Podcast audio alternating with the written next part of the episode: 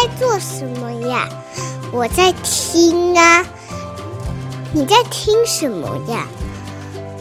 我在听见新经典呀。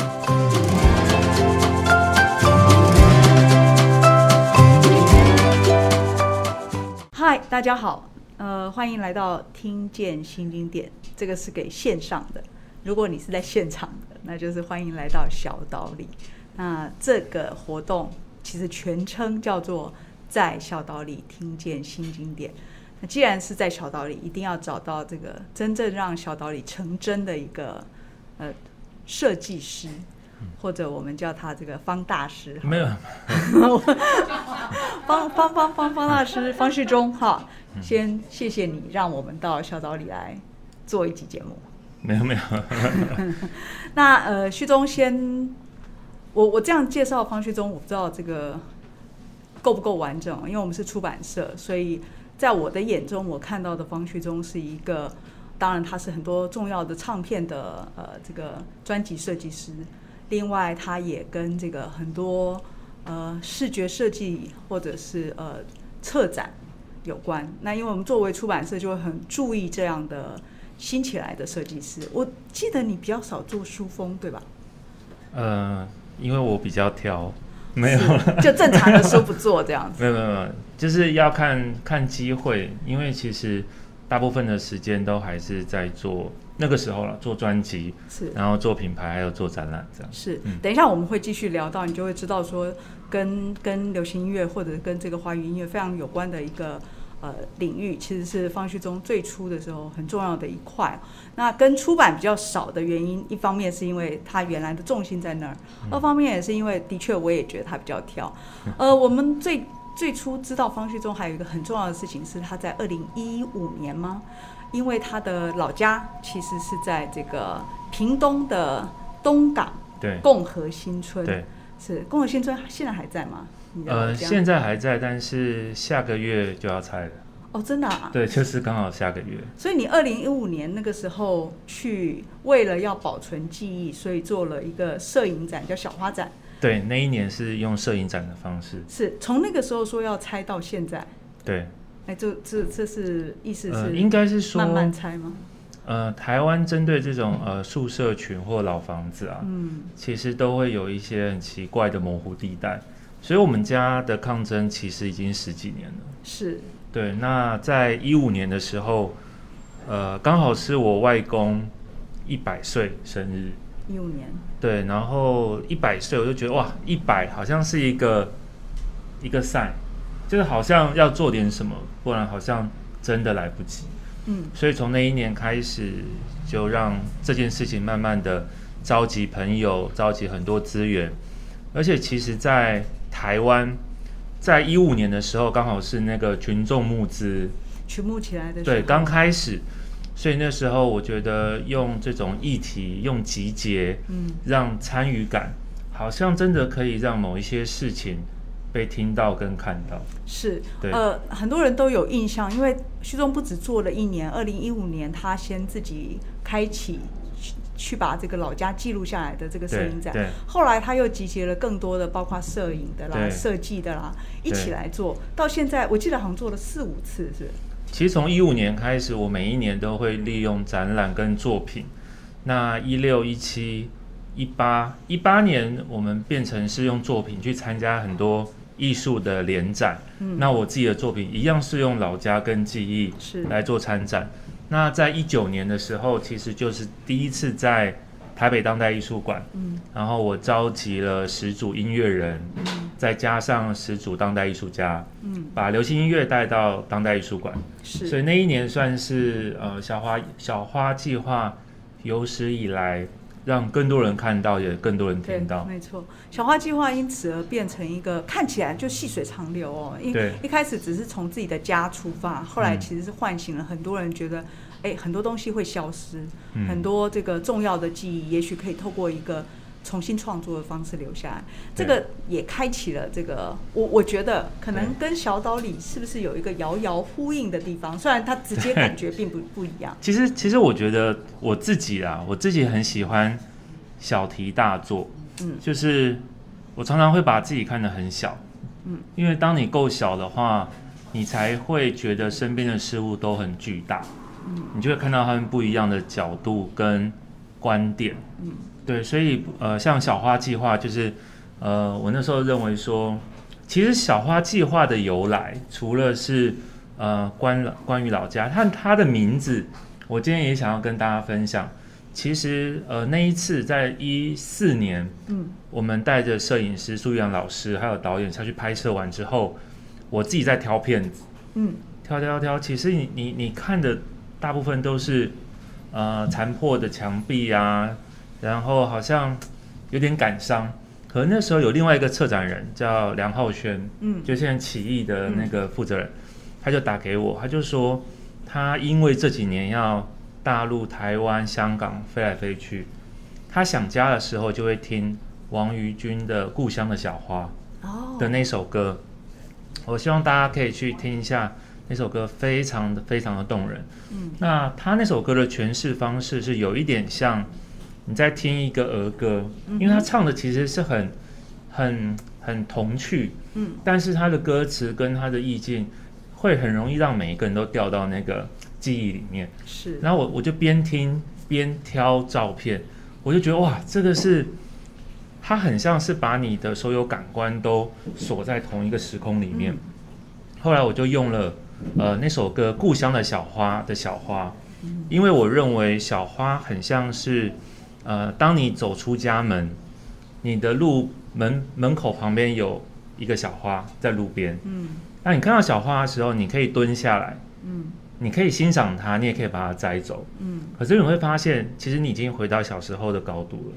嗯，就是它会把你蹲下来，对，因为你蹲下来了。是，所以我就觉得哇，好像每一个人的门口都会有一朵小花。是，我们的记忆里面都有一个朋友叫小花。嗯哼，所以它是一个很亲切的名字。嗯，所以小花计划的由来就是这个。是，那我也邀请王玉君在我们的第一年跟第二年。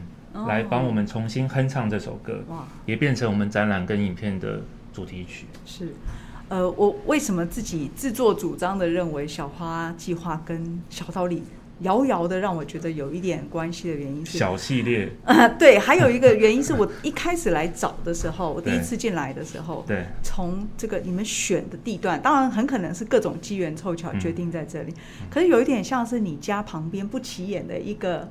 转角，呃，怎么突然变成一个这样子的地方？对，其实这就是一个很特别，就是呃，大概在前年吧，嗯，前年其实我一直想要再做一个实体空间，但是这个空间它却是一个可以让大家停留，然后也让大家记录，嗯，也让大家参与的地方。因为其实，在从一五年开始，我们做了很多的展览。是，其实我从二零一一年开始，我我在当代艺术馆就测了第一次的大展。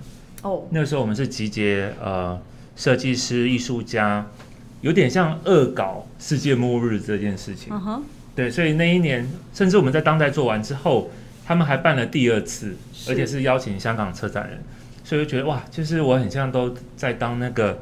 把门打开的角色，所以我在呃前年的时候，我就想，我们做了这么多的展览，嗯，可是你们发有没有发现，展览都很像是在很短的时间之内密集的消耗，然后诞生出一个很澎湃的画面之后，就变成网络资料，嗯，对，我就觉得好可惜哦，就是好像它是一种精神跟肉体上的。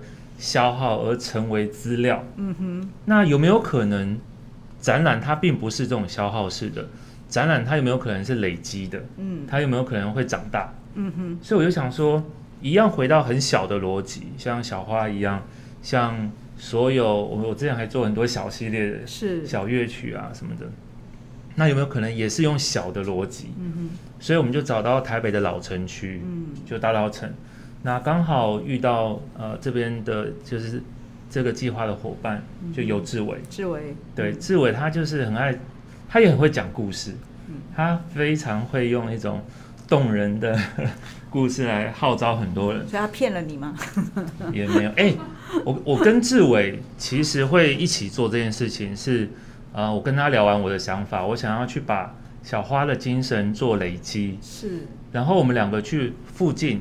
隔两条巷子的那个热炒店吃饭喝酒，就我们两个人。然后那间店只有一个阿姨，嗯哼，然后我们聊一聊，聊一聊，然后聊到家人，聊到长辈，嗯哼，然后志伟聊到他的父亲，OK，对，然后他就哭了。但呃，我我自己觉得哭是一个很难得的，但我觉得更难得的是，他因为自己跟父亲的关系，让他对于他现在的教育方式很着重。嗯哼，对，他对他的小朋友。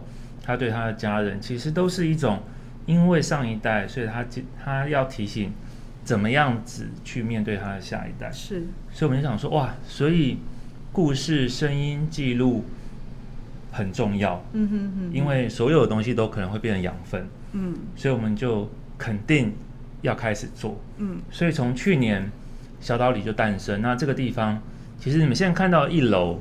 它是一个声音资料库的概念，嗯，它也是一个电台，因为大家其实都没有去，没有看过电台嘛，是，都只都只有听广播，所以对于那个画面是模糊的，嗯，所以我们就把它做成，反正你没有看过电台，那就做一个我们想象中的电台。那从门口你会觉得哇，这是一个很复古的地方，嗯，其实我们在这一次的空间是跟本市设计一起合作，哦，是非常厉害的一个设计单位。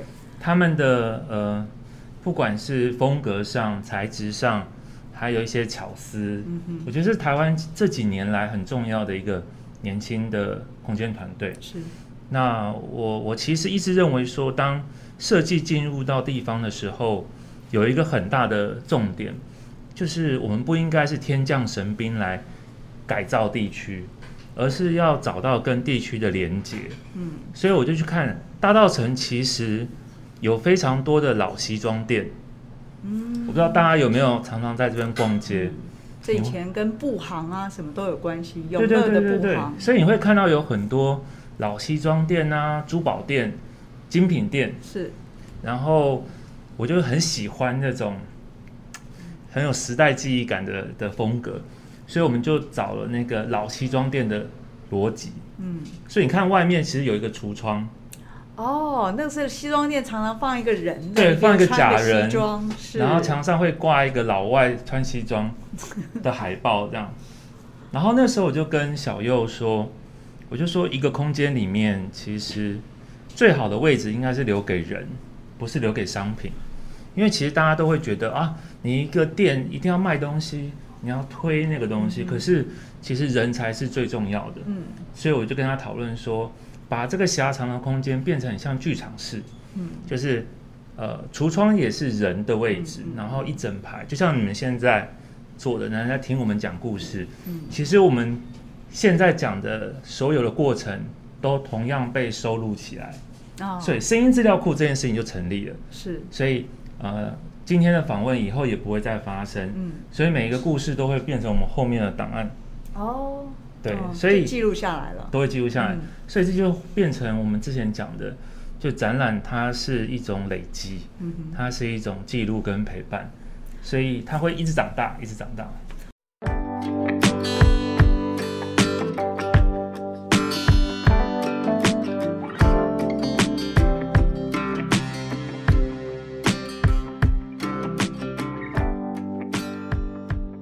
落在大道城这边是长安西路两百四十五号，因为现场的人已经就在小岛里了。对，如果你是在线上听到在小岛里听见新经典的，下次你就自己来，真的会有一种很不一样的感觉。就在这个一群这个珠宝店、西装店，还有很多老的糕饼店之间，有这么一个小岛里。对啊。呃，旭中，我们就回到另外一个跟这个。包括你策展啊，包括这个空间的话题，嗯，就是你怎么会变成一个设计师的？当然我，我我我年轻的时候可能会觉得只有这个喜欢画画的人，可是恐怕不是。你你为什么会想当设计师？哦，其实我我正规来说我没有学过设计啊，我没有学过设计，就是我高中念的是复兴嘛，就是画画，是，是真的画画。嗯哼。我们以前的那个手表啊，G-Shock 都是去比赛拿奖金去买的。哦、uh 对，然后大学念的是工艺设计。嗯，这就是设计了。可是我们的工艺是木工、OK，陶瓷、嗯，皮件、精工这种，它并不是真的设计，嗯哼哼，它的设计是比较手感跟跟创造的，比较匠人吗？对对对，匠人，好好？好像没有这样工匠，好，但是因为后来退伍之后，因为我我中间也待过唱片行。所以你看，每件事情都跟设计不太有关系。嗯，那退伍之后，因为我很喜欢电影，就听故事嘛。嗯嗯嗯，因为小时候太喜欢看电影，家里也是长辈在从事，所以我就以为好像可以直接进入到电影的产业。但后来就去去跟我的长辈聊，他就说他建议我先去。呃，设计公司、广告公司去磨练，嗯嗯，就是你不要马上去做那件事情，不然他就会被你就会被关在那个盒子里面。他说你要出去闯一闯，去磨练，总有一天你会再碰到这件事情。这长辈是不是就是你舅舅？哦，对，我舅舅，对对对，嗯，对，就金世杰先生，对，是这个台湾呃舞台电影大前辈，嗯，非常厉害的演员。对，他是他算是我。会做这件事情蛮主要的原因是，就是，呃，很有想法，他不跟呃世界上的人做一样的事情，他反面思考，就可以找到他想讲话的的的可能性啊。所以你不要看他讲话慢慢的，但他其实想法非常浪漫。所以你其实很受他影响。对，其实我觉得他也还还有一点让我呃很想很向往的，就是。他是他是我认为最佳配角，嗯，对，就是他做每件事情都是那个很重要的配角，有点像摩根费里曼这种角色，有没有？就是主角旁边的那个人，嗯，就是他有时候就会出来讲几句话，可是那几句话就很重要，嗯，对，他会把另外一件很重要的事情往前推，嗯，我觉得那就是他的任务。就像我后来很享受当设计师，就是这件事情，因为。我觉得设计师就是要把一个另外一件事情往前推。对，我觉得设计解决问题，然后提供更多的想象，让那个人能够发光。嗯，对。小但坚定的存在。对，这个我我我们第一次看到序中跟我们合作的作品的时候，真的就有很强烈这样的感觉。二零一七年的时候，因为新经典出版社要出。啊，法国一个很重要的插画大师，啊，桑贝先生的作品叫《童年》。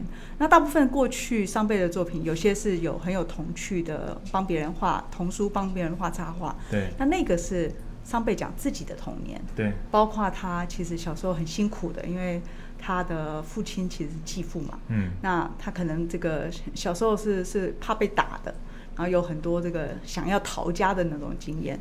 那后来呢，他。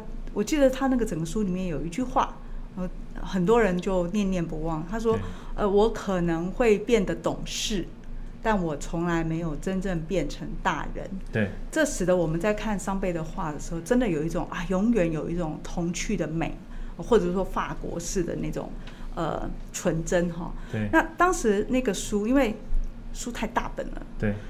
然后图，如果你只看封面的时候，你就好像永远是你记忆中那个桑贝，因为桑贝你在网络上一找，到处都是他的画。嗯。嗯，所以呃，当时执编这个书的梁新宇就是我们公司的副总编辑，他说：“嗯，有没有可能让他那个画变大一点，被人家看到，也就是做成一个类似画展吧？”对。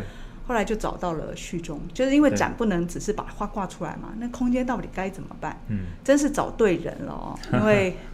我不知道徐中，就是你还记得那个展吗？嗯、你对那个展，我我印象非常深刻，因为呃，他让我可以回到像小朋友的状态来重新看这个世界，还有老师的作品。嗯，对我我自己非常喜欢那一次的呈现。是，对。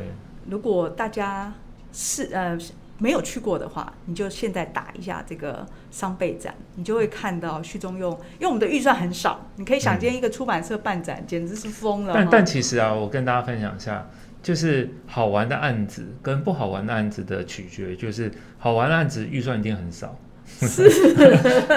小花仔也是这样子。但是你可以变成作品，嗯，对，它是你的一个动一个支支撑，而且你的你的能量支撑。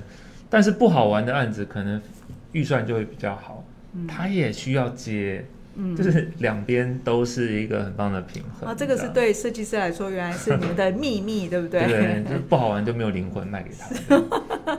所以呃，钱很少，意思就是说我们要完全尊重设计师。真的在那个展里面的空间是一个呃爬梯，就是我们常常在公园里面可以看到小朋友可以爬得上去的那样子的呃呃各种角度的爬梯。然后序中把，其实我们也不是原画，我们是输出的。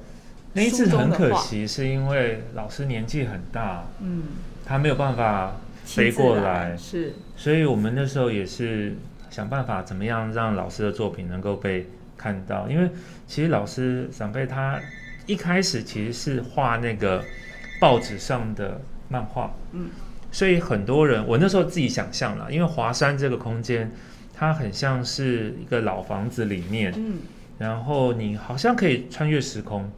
所以我就把那个时候好像家长带着小朋友在公园里面，让小朋友去玩游乐设施，嗯、大人就在公园里面看报纸。嗯，所以我就把那个场景复原在仓库里面。嗯，所以那个画面真的是蛮有趣的，因为我们找设计师去设计那个方格，嗯，就是很像俄罗斯方块这样，用方格去组成一个游具。嗯，那这个游具在展览之的时候。作品都呈现在上面，然后旁边有公园椅，嗯，所以你可以拿着旁边的报纸来看老师的作品，嗯。但整个展览结束之后，我们把这些方格都拆开，因为我们是用组装的，是让民众来领取认领。对，所以展览的一开始是零，但是生出了这些展架，但是展览结束之后呢，这些展架都被民众领养回去。其中一个展架在我家，这样。真的，我家也还有一个。所以，所以我觉得这就是展览好玩的地方。你不去制造负环境的负担，是，但是让大家都能够享有这个作品的一部分。是因为没有预算，所以方兄做出了一个让我至今都觉得说实在是很经典。因为那个空间本身，我们甚至于连重新铺地毯啊，对，重新装潢都没有可能，就是没有预算嘛。那所以他用了一个像是老仓库一样的，但是它的窗非常的好，因为光线可以看到外面的植物啊，所以室内跟室外其实有一点呼应的。对，然后他用这么简单的呃木头架子，没错，组装起来一个爬梯。其实那那个展览还有一个很有趣的，就是。因为他是画童书的大师，嗯，所以我希望每一个人在看就进去的时候，都会让自己回到小朋友的状态。所以我做了一个全世界最小展览的入口，没错，我做了一个小孩 小孩门，就矮矮的，然后小小的，所以每一个人都要钻钻进那个门。才能进去看展览。是是是，对我自己觉得那个很可爱，是是很厉害。就是你要进去那个展的时候，其实你无论如何一定要低下来。只有一种人不用低下来，就是小朋友。哦，所以小朋友真的就有一种好像这个展是他的展，大人其实是必须要恢复到小孩的感觉，才能够跟着一起。哎，讲到这个，我最近我我我自己也出了童书，哎，是我有听说这个是你自己从写到设计，你是为了谁写的？你怎么会突然写童书？没有问我，其实我一开始一直都很，虽然我最想出的是笑话集，嗯，但没有出版社要帮我。找我，找我，找我。然后后来，后来就跟出版社聊一聊，然后就哎，我说我想出童书。嗯，我觉得长辈的那个展，或者是我自己想做小花，它某部分都证明我身体里面还有一个没有长大的小孩。嗯，对，就跟我们等下聊的有关，就是，是对那个小孩，所以我希望那个小朋友他能够用自己的方式讲话。嗯，因为其实我小时候是很安静的，我现在也是很安静啊。你没有兄弟姐妹吗？我我有两个弟弟。哦，对，但是我们家呃管教比较严，因为我爸妈都是军人。哦，对，所以从小就是我我有一个很奇怪的那个，就是我没有，就是我们家严格到。我们是不能讲粗话，哦，好，对我我其实没有讲过粗话，脏话都没有。我国小的时候有尝试讲一次那个“王”那个三个字的，嗯，而且我是放学之后我就想说，我一定我今天要挑战这件事情，我要讲讲出来。对谁讲？没有，我就对空气讲。